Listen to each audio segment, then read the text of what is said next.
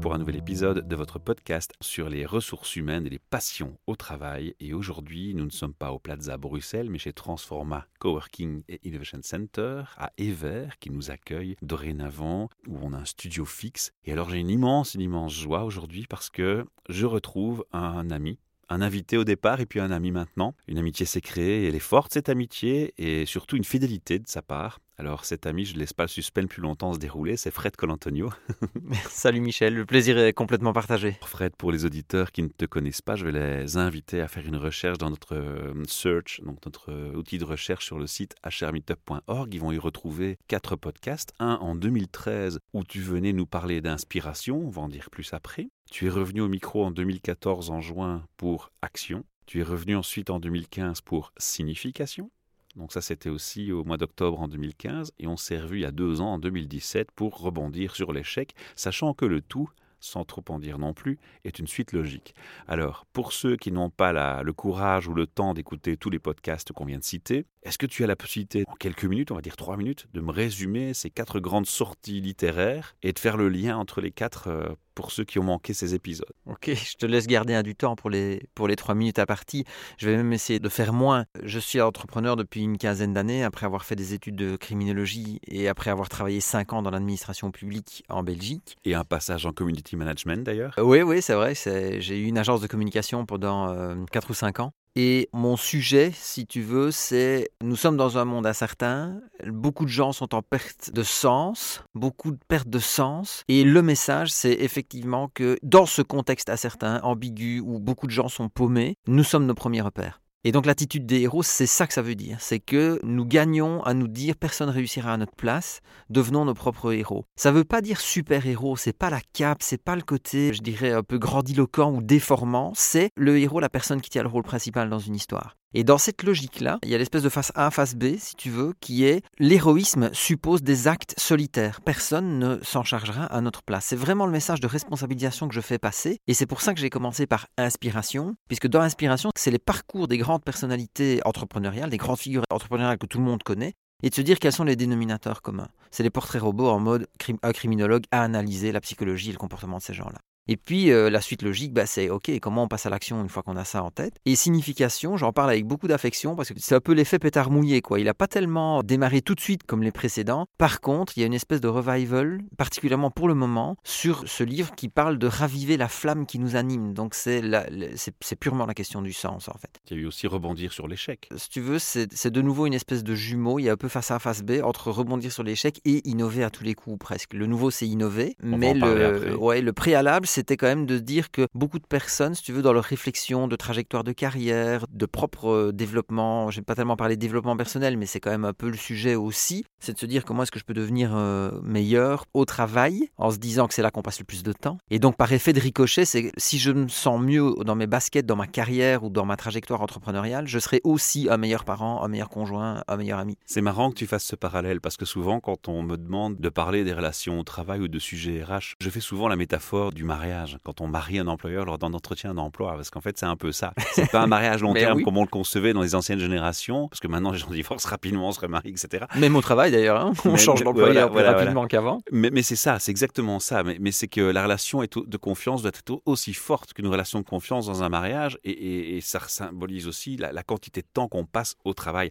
Alors je vais aussi faire une deuxième parenthèse. Quand je prends un peu de recul sur ces discussions qu'on a eues ensemble, je remarque qu'en 2013, au moment où le premier livre est sorti, que tu es venu en parler, oui. c'est aussi une période où on parlait de plus en plus de burn-out. Ça commençait, on a déjà bien un sujet chaud. Et toutes les années qui ont suivi n'ont fait qu'exploser les statistiques en burn-out. Et est-ce que tu réponds là dans ta littérature, parmi ces, ces quatre ouvrages préliminaires et le cinquième qui suit maintenant, sont des réponses aussi quelque part à cette recherche de sens et de valeur Parce que le point des dénominateurs communs dans ce que je reçois comme feedback moi, c'est que après le burn-out, les questions qui viennent souvent, c'est les valeurs, le sens. Bah, c'est je fais quoi maintenant? Voilà. Tu vois, c'est je, je, rebâtis. Alors c'est pas ma spécialité, hein, le burn-out honnêtement, mais euh, le lien est manifeste. C'est-à-dire qu'à un moment, c'est pas innocent que tu aies eu rebondir sur l'échec après les trois premiers. Parce que dans le feedback que moi je reçois sur les conférences, sur le coaching d'entrepreneurs, sur l'accompagnement d'entreprise, c'est à un moment des gens qui te disent, c'est pas innocent non plus que le logo de l'attitude des héros, ça évoque un phare en deuxième lecture, tu vois. C'est parce que les gens disent ok, ça me remet certaines idées, certains piliers, une certaine forme de solidité dans des bases sur lesquelles je peux construire. Et donc rebondir sur l'échec, lui est arrivé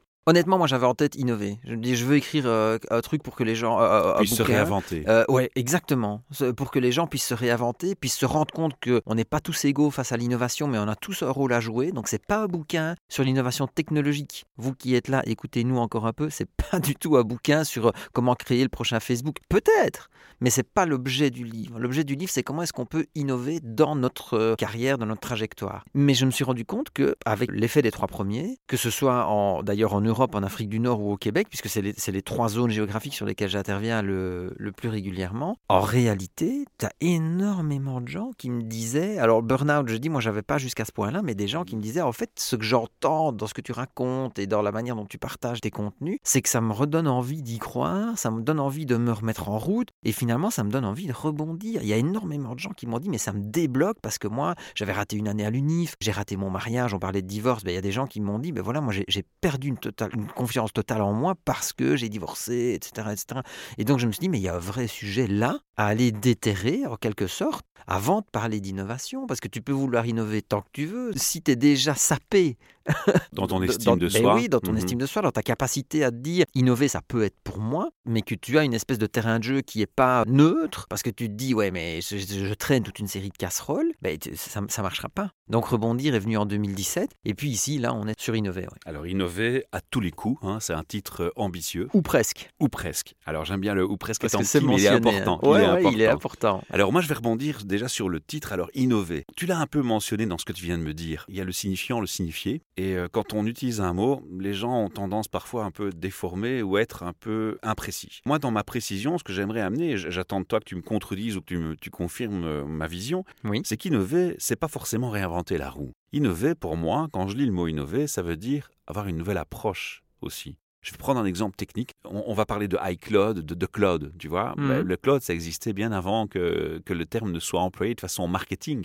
Exact. Le podcasting existait bien avant qu'on emploie le terme podcast euh, à la manière Apple, tu vois. Mhm, il, y a, exact. il y a- il y a plein de choses qui technologiquement ont existé, mais qui manquaient peut-être de côté sexy pour être populaires et utilisées. Ouais, bien sûr. et on les a réinventées avec des mots marketing. Donc, on n'a pas réinventé les choses, on a juste changé l'approche. Ah, Je vais te faire un parallèle. La domestication du feu, c'est de l'innovation. La bipédie, le fait qu'à un moment, tu aies un individu, enfin, ou plusieurs, hein, dans nos ancêtres, tu as un moment des individus, hommes, femmes, qui ont décidé de se mettre debout. C'est de l'innovation. hein. Le fait d'envoyer des fusées dans l'espace, c'est de l'innovation. Le management participatif, c'est de l'innovation. Tu n'es pas sportif et tu décides de te mettre au running parce que tu as l'ambition de courir les 20 km de Bruxelles, c'est de l'innovation. Tu vois?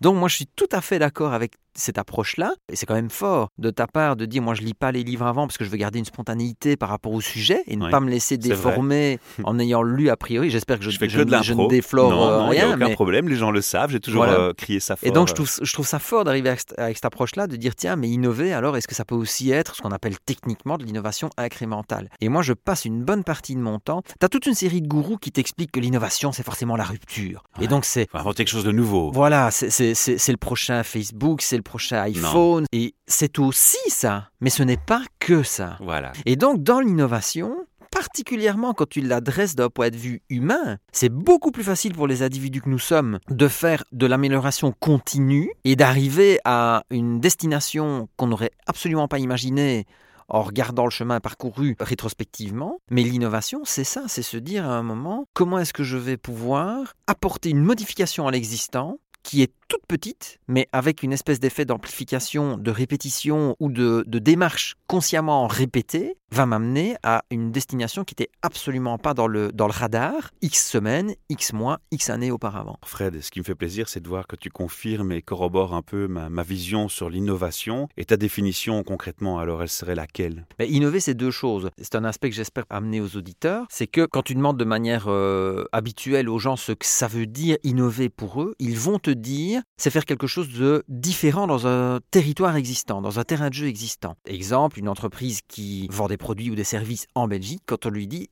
je veux innover, ben, elle va te répondre il faut que je trouve d'autres produits ou d'autres services à vendre dans le terrain de jeu qui est le mien. Ou une autre approche pour les vendre. Ou une autre approche pour les vendre, etc. 9 fois sur 10, c'est ça qu'on te dit. J'utilise ça aussi dans le livre, hein, je, l'explique, c'est aussi une manière de faire. Et donc je partage une série de trucs et astuces pour euh, trouver de nouvelles idées et pour les tester et pour chercher à les concrétiser. Mais la facette que moi j'amène sur l'innovation, c'est de dire innover, c'est aussi faire quelque chose d'existant sur un terrain de jeu différent. Et ça, ça change tout. Parce que pour certaines entreprises, ça veut dire j'ai un produit, j'ai un service, je le vends en Belgique. Ben, plutôt que de revoir mon produit ou mon service, est-ce que je peux revoir Belgique. Et donc me dire, bah, je peux peut-être aller en France, je peux peut-être aller euh, en Suisse, je peux peut-être aller au Luxembourg, je peux peut-être aller en Allemagne, je peux peut-être aller au Québec. Tu, comprends ce que je veux dire? Et c'est quelque chose que moi j'ai fait, par exemple, par rapport aux conférences. Je me dis, je vais pas sortir un sujet de conférence et un bouquin chaque année pendant 75 ans. Est-ce qu'on peut aller plus loin et imaginer que l'innovation, c'est aussi transposer? C'est-à-dire que, si on reprend notre exemple d'une entreprise qui vend un produit X dans un secteur spécifique, ça inspire en fait d'une approche d'un autre secteur où on pourrait dire qu'il n'y a aucun rapport, il n'y a aucune euh, comparaison possible, ça ne peut pas fonctionner, c'est deux secteurs trop différents, mais en fait, en s'en inspirant, elle peut l'imposer et l'appliquer sur son propre secteur. elle peut l'importer, voilà. bien entendu. Et c'est pour ça que moi j'ai autant de plaisir à voyager et à rencontrer d'autres personnes, c'est que d'une part, ben, ça correspondait à mon inspiration de me dire, je ne vais pas sortir une nouvelle conf tous les 50 ans, donc je vais essayer avec les, les sujets que j'ai déjà de voir si dans d'autres pays, dans d'autres cultures, dans d'autres schémas de pensée, ben, on arrive à se rejoindre. Si ça s'applique. Si ça s'applique, si c'est si transposable, pour reprendre le mot que tu as utilisé. Mais en même temps, à l'inverse, c'est que quand j'interviens en Belgique, donc dans mon terrain de jeu existant, ben, j'ai d'autant plus de facilité à, aider les entrepreneurs ou les entreprises à faire différemment, puisque je leur ramène des tas d'expériences dont j'entends parler, dont je suis le témoin, dont je peux euh, vérifier la validité dans leur terrain de jeu respectif. Il y a des tas d'idées que je ramène du Québec, que je ramène du Maroc, que je ramène de France, que je ramène d'Algérie, que je ramène d'un peu partout où cette aventure entrepreneuriale me mène et où je leur dis, quand je croise des problématiques d'entrepreneurs ou d'entreprise, j'essaye toujours d'élargir leur champ, d'élargir leurs horizons, tu vois. Je vais te faire référence à ton ancien métier, à ta formation de base, au profileur euh, criminologue que tu es. J'ai une question pour toi qui est spécifique, tu vas comprendre euh, son but. Je rebondis sur ce que tu viens de me, témoigner, que tu voyages autour du monde et que tu essaies de valider dans d'autres terrains de jeu finalement ton approche. Culturellement, cependant, à travers le monde, on a des approches très différentes par rapport à un phénomène qui est l'ego. L'ego n'est pas perçu de la même façon entre les, pays asiatiques, les pays européens, les, d'autres, civilisations, d'autres peuples. Or, le travail du, criminologue, du, profileur va aussi s'inspirer beaucoup du côté psychologique de, l'ego de la personne et de, ce qu'il en fait. Quel est le, rôle de l'ego pour toi? Maintenant que tu, tu vois un ces approches à travers le monde, quel est le rôle de l'ego dans, le, dans le projet personnel de se développer, de développer une activité, d'être inspirant, inspiré? Moi, je ne peux parler que de ce, que je connais. Euh, et donc, pour les gens qui nous écoutent, j'interviens sur trois continents Europe, Afrique du Nord et Amérique du Nord, et plus spécifiquement, pour être précis, Québec. Pour les gens ne s'imaginent pas que je fais des tournées aux États-Unis comme un enragé. J'y suis déjà intervenu en conférence, mais c'est absolument anecdotique. Mais donc, je ne connais pas l'Asie, par exemple. Tu vois donc, et là, il y a un vrai référentiel différente chez nous par, rapport, à l'ego. Par rapport à l'ego. Par contre, là où la crimino est intéressante, c'est que c'est marrant parce que ça fait un lien avec les profils psychologiques des innovateurs et je pourrais en parler tout à l'heure. J'ai établi, c'est mon innovation à moi, si tu veux, dans le livre, la contribution majeure, c'est qu'il y a un cadran des profils innovants. Ça, c'est 4 à 5 années d'observation active quand je, quand je suis en entreprise pour me dire, bah, tiens, qu'est-ce qui fait que quand des gens sont autour d'une même table, la sauce prend, les idées euh, fusent et on arrive à les concrétiser ou à l'inverse que ça stagne. Bon, donc ça, on pourra partager. Mais pour répondre à la question de l'ego, je crois qu'une des particularités de la psychologie ou de, de la criminologie, je dis psychologie, c'est un vieux terme, hein. maintenant il faut parler de neurosciences, etc. Mais bon, moi, ce que j'ai appris, c'est des principes de sociologie et de psychologie, donc je reste sur ces termes-là. Par rapport à l'ego, si tu veux, ce qu'on cherche avec la psychologie, c'est aller essayer de trouver ce qu'on appelle les fondamentaux non négociables ce sont les grands invariants dans le fonctionnement de l'individu. Et je remarque que c'est une prise de risque à chaque fois, hein, quand j'interviens en Afrique du Nord ou au Québec, en tout cas pour les premières fois, ben, tu te dis, est-ce que les exemples vont parler? Est-ce que les ressorts que tu partages vont, euh, vont faire écho justement à ces notions d'ego, à ces notions d'entrepreneuriat et autres? Ça fait 4-5 ans que je voyage et euh, pour le moment, c'est pas prêt de s'arrêter a priori. Donc euh, je crois que les messages sont relativement universels. Je cherche très fort quand j'ai une nouvelle conférence par exemple ou que j'affine mon approche à ce que euh, bah, ça, puisse se passer dans les différents publics que je rencontre. Par contre, là où l'ego est important, c'est quand tu cherches à replacer l'individu dans cette notion d'équipe. Et là, on peut en parler par rapport au cadran des profils, parce que le seul pour moi qui n'a pas sa place quand on essaie de constituer une équipe qui innove, je dis tout de suite que pour les gens qui travaillent tout seuls, s'il y a beaucoup d'entrepreneurs qui t'écoutent, ça marche aussi. L'équipe, c'est pas nécessairement des collaborateurs au boulot. C'est se dire, euh, est-ce que dans ma famille, j'ai les fameux profils complémentaires dont on va parler? Est-ce que dans mes amis, j'ai des profils complémentaires Ou c'est de l'entraide entre, entrepreneurs Ou c'est de l'entraide entrepreneuriale. on est ici dans un coworking, dans un espace euh, de création. C'est le meilleur exemple, tu vois. Donc ici, le seul, le seul adversaire, comme ça je termine mon idée, c'est toujours très stimulant quand on parle avec toi, mais donc le seul adversaire d'une équipe qui peut faire germer des idées et donner envie de les concrétiser, c'est le cynique. Et dans le cynisme, tu as une part d'ego. Mais c'est de l'ego orienté vers du négatif. Mal placé Mais tu as une part d'ego qui est sur de la culture de la position. C'est-à-dire, je dis qu'il faut bouger, parce que la plupart des cyniques, c'est ça en fait. Hein. c'est les, faux amis, c'est-à-dire qu'ils te disent qu'il faut bouger, mais tu peux prendre n'importe quelle direction, ça ne leur convient pas. Ça, ça bloque l'innovation. Donc quand j'interviens auprès d'entrepreneurs et que je fais une espèce de, tour d'horizon de leur entourage, quand ils me disent, ah ben, j'ai une personne qui me conseille, euh, je, suis, j'ai un mentor, ou alors euh, j'en parle beaucoup de mon projet ou autre avec tel ami, tel ami ou tel membre de ma famille, j'essaye de vérifier la complémentarité des profils d'une part, et j'essaye surtout de débusquer le cynique de la bande, parce que lui, on doit le laisser de côté. Pour le reste, dans les quatre profils de, de, la Dream Team qui innove, tu as le sceptique. Hein. Et ça, je me rends compte, à chaque fois que j'en parle, ça rassure des tas de gens de se dire ah ok donc je peux aussi être le rationnel de la bande qui va d'abord penser les risques, les chiffres, la faisabilité et qui va entre guillemets voir les freins ou les problèmes ou les obstacles d'abord. Mais ça reste dans ce que j'appelle moi la complémentarité humaine. C'est un peu comme quand tu mélanges des profils d'introvertis, d'extravertis comme le mien. Bah, il y a une synergie possible. Mais c'est là que ça crée la richesse. C'est pas incompatible, au contraire, voilà. Et je suis content de te l'entendre dire. Et c'est aussi c'est un beau message que tu lançais euh, là juste avant, c'est de dire que finalement, quand on constate, parce que c'est ce que tu as fait avec moi, c'est un constat rapide du rôle de l'ego dans l'approche que tu présentes. Il y a aussi cette approche de fonctionnement qui est quand même assez internationale. Tu sais, je crois aussi que d'une certaine manière, on attire les gens euh, sur base d'une perception affinitaire en termes de contenu, d'approche et autres. Et donc, comme moi, je déboîte assez vite les cyniques et que je dis, euh, moi, je suis je suis pas bien taillé pour parler à ces gens-là parce que je suis sur un discours constructif, positif, aspirant où on essaye de faire bouger les lignes et de pousser un peu les murs, quoi, pour réussir tous les défis qui sont les nôtres aujourd'hui, climatiques, économiques, euh, etc. Et je pense pas que j'attire beaucoup de cyniques dans l'histoire. Je dis pas que tout le monde m'aime bien. Hein. Il y a des gens qui doivent détester ce que je raconte ou la manière dont je le dis. Ça c'est pas un problème. Mais les cyniques, j'ai peu d'affinité avec eux et je crois que l'inverse est vrai. Tu vois. Par contre, les sceptiques, ça c'est super intéressant. Si dans les gens qui nous écoutent, il y a des rationnels qui se disent euh, innover, c'est pas pour moi parce que je suis trop formaté euh, chiffres risque, danger, ah ben, vous avez votre place. Mais vous avez votre place. Simplement, leur job, c'est de devoir faire comprendre aux autres profils, notamment le profil créatif, qui est celui qui a l'appétence pour les idées. Le sceptique, il doit euh, démontrer que sa finalité est constructive.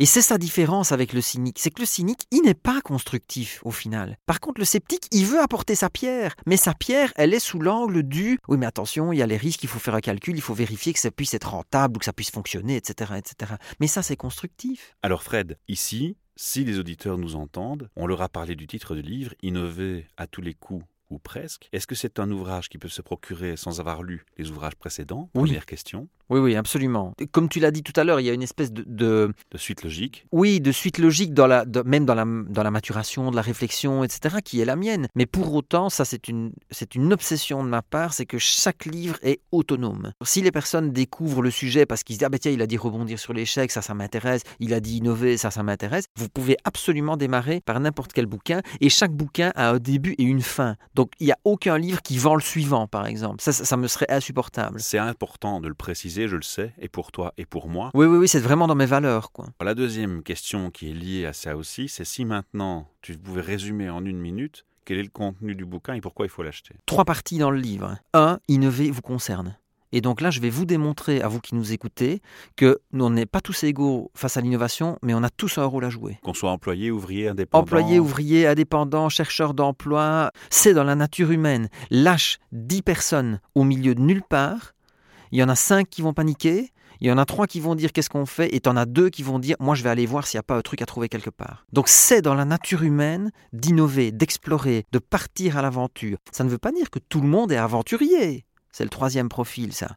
On n'est pas tous aventuriers. Mais dans la bande, si vous avez un projet et que vous, vous n'avez pas cette appétence un peu à la Indiana Jones de dire je vais essayer d'aller découvrir, vous devez comprendre que innover vous concerne malgré tout, Et vous devez comprendre que dans la troisième partie du bouquin, je vous présente les profils complémentaires aux vôtres. Donc vous pourrez identifier qui vous êtes et vous pourrez identifier les trois autres dont vous avez besoin pour que vos initiatives fonctionnent. Ça répond bien à la question de pourquoi acheter le livre. On a déjà envie de l'acheter parce qu'on veut, on veut savoir quelle est la pierre, quelle pierre on peut amener à l'édifice. Voilà. Et, et complémentairement, la, la- la deuxième partie du bouquin, donc première partie, innover vous concerne. Troisième partie, les profils. Les et rôles. entre les deux, les rôles, exactement. Et entre les deux, il y a une partie qui démystifie, si tu veux, la démarche d'innovation. Quels sont les grands temps forts quand l'innovation fonctionne On passe par quelles étapes? C'est pas vraiment un processus parce que c'est pas linéaire. Moi, je dis que c'est plutôt une valse, tu vois, parce que c'est des allers-retours, c'est du belle test, métaphore. essai, erreur. Et la valse, elle se danse pas seule. C'est pour ça que tu as besoin d'avoir d'autres personnes dans ton équipe. Mais surtout, c'est pour donner quelques éléments aux personnes pour se dire, ok, je sens que ça commence à prendre, quoi. Les, les grands temps forts des logiques d'innovation sont expliqués. Alors Fred, on va quand même, en fin de podcast, faire encore un petit aperçu de l'ensemble, même si chacun peut être pris individuellement. Alors on avait l'attitude des héros, hein, c'était euh, s'inspirer, s'inspirer des, des personnes qui ont réussi pour un peu euh, prendre des exemples et, et comprendre qu'on a une force en nous. Ce qu'on appelle la modélisation. oui. Voilà. C'est se dire, ok, est-ce qu'il y a des, des schémas de fonctionnement, des patterns, comme disent les anglo-saxons, qui reviennent systématiquement? Ça a conduit à l'ouvrage Action. Là, on était plus dans concrètement. Par quoi on démarre? Oui. C'est- C'est-à-dire que dès que les personnes se disent OK, ça peut être pour moi alors, je peux faire des trucs intéressants, je peux me mettre en marche, je peux me remettre en marche, ben, comment est-ce qu'on démarre? Quel est le plan d'action? On l'a dit tantôt, la signification, c'était celui qui suivait parmi les ouvrages. Pourquoi je fais les choses? C'était le pourquoi. voilà. Faute de quoi tu cours comme une poule sans tête. Et donc c'est super important à un moment de se dire OK, j'ai pris l'aspiration super, j'ai la capacité à passer à l'action extra, mais pourquoi? Quelles sont mes valeurs? Quel est mon but ultime? Et qu'est-ce qui fait que je vais garder la détermination et la motivation en cours de route? Pour un résilient tel que je suis, par mon parcours atypique, moi l'ouvrage que j'ai le plus apprécié, c'est Rebondir sur l'échec, parce qu'il Ah, m'a parlé énormément, et je crois qu'il parle beaucoup à beaucoup de gens. Il est encore plus important à mes yeux, parce que justement, il n'omet pas de parler de l'échec. Et ça, c'est un feedback que je reçois depuis 2013 à tous les entrepreneurs qui viennent à mon micro. Ils me disent la meilleure école, c'est l'échec. Alors je crois que l'ouvrage, par son titre, est clair, hein. on sait exactement ce qu'on vise là. Et puis enfin, arrive innover à tous les coups, finalement, c'est se réinventer, c'est se relancer. La question qui va s'amener euh, toute logiquement, c'est c'est quoi le next step? Est-ce que tu y as déjà pensé Il y a plein de choses qui s'annoncent. En termes de livres, pour être très honnête, et je vais dévoiler quelque chose que j'avais plus ou moins gardé pour moi, le prochain sera certainement, j'ai pas encore le, titre, mais j'ai plutôt le concept, ce sera sur l'art de convaincre. Pourquoi? Parce que imagine un entrepreneur qui teste quelque chose. Quand on se dit entrepreneur, ça peut être un salarié hein, qui a une promotion et qui en fait se rend compte qu'il n'est pas à sa place au final. Rebondir sur l'échec, c'est là pour se dire, c'est pas grave. C'est un élément dans le parcours. Et donc, il faut déjà se relever quand on est tombé. Et je rappelle que ce n'est pas parce que euh, nous ne sommes pas finis parce que nous sommes salis. Donc, ça arrive. Et donc, d'abord, il faut nettoyer cet aspect-là, si tu veux.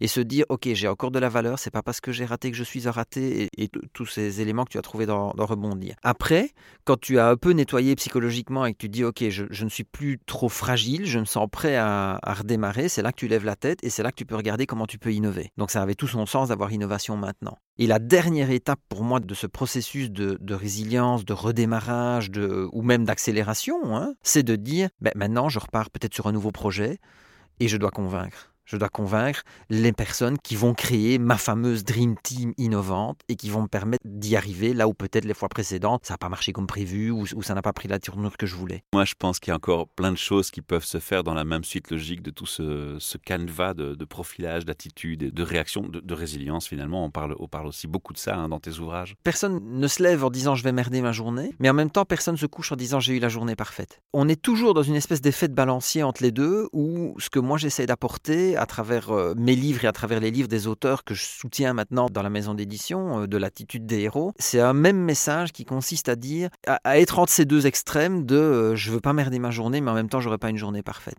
Tous les jours, comment est-ce que je peux innover un peu pour réenchanter mon quotidien? Comment est-ce que je peux euh, rebondir quand je me prends une claque? Et finalement, comment est-ce que je peux, de cette manière-là, ben, traverser l'existence de façon plutôt jouissive en disant on va essayer de mettre plus dans le positif que dans le négatif. Quoi. Et ça, on en a tous la capacité. Et c'est pour ça, je termine avec le message que j'ai livré en introduction. C'est pour ça que je suis convaincu que dans les gens qui nous écoutent, il y a des héros en puissance parce que nous sommes nos premiers repères. Le seul frein hein, de, de ne pas aller chercher l'ouvrage, c'est la résistance au changement. C'est un thème que, que tu as déjà parfois mentionné parmi ces ouvrages. C'est un des fils conducteurs sous-jacents de, de tous les livres parce que ce sont des livres de transformation. Ça va parler à des gens qui sont d'une certaine manière soit déjà prêts explicitement et qui cherchent des ressources pour euh, accélérer cette transformation. Et il y a aussi beaucoup de gens que tu prends au dépourvu parce qu'ils s'attendaient pas à trouver ça, mais en fait, ils étaient d'une certaine manière prêts à recevoir le message. Et donc là, ça explicite quelque Et- chose et qui était un peu latent. Mais ça tu peut vois générer le déclic. Et ça peut générer le déclic. Même chez des sceptiques. J'adore parler des sceptiques. J'ai beaucoup d'affection pour eux. Les seuls à qui ça parlera pas, c'est les cyniques. Ceux qui veulent pas que ça bouge. Là, le message est clair.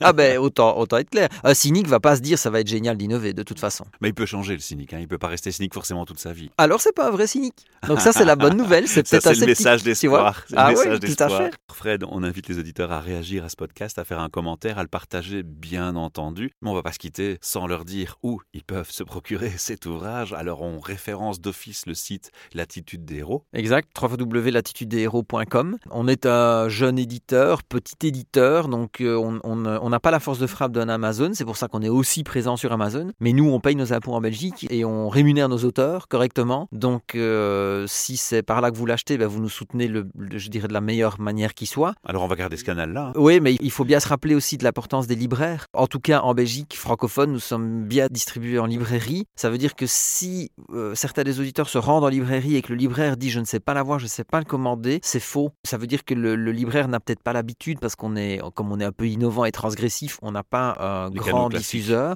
on n'a pas les canaux classiques, mais nous sommes commandables en librairie. Si jamais vous avez une difficulté à avoir le, le livre en librairie et que vous voulez soutenir votre libraire, écrivez-nous à contact@latitudedeshéros.com et on se fera un plaisir de prendre contact et de faire en sorte que vous obteniez votre bouquin à travers votre libraire. Mais normalement, on est dis- bien distribué en, en librairie en Belgique. En tout cas, moi, j'encourage à la lecture de ces ouvrages. Ils sont tous inspirants et plus les uns que les autres. Et je pense que, à la limite, je me suis même fait la réflexion, ils devraient être traduits dans plusieurs langues. Alors, c'est un plan, ça, d'être traduit en plusieurs langues? Écoute, c'est ouais, dans, dans les projets. Merci.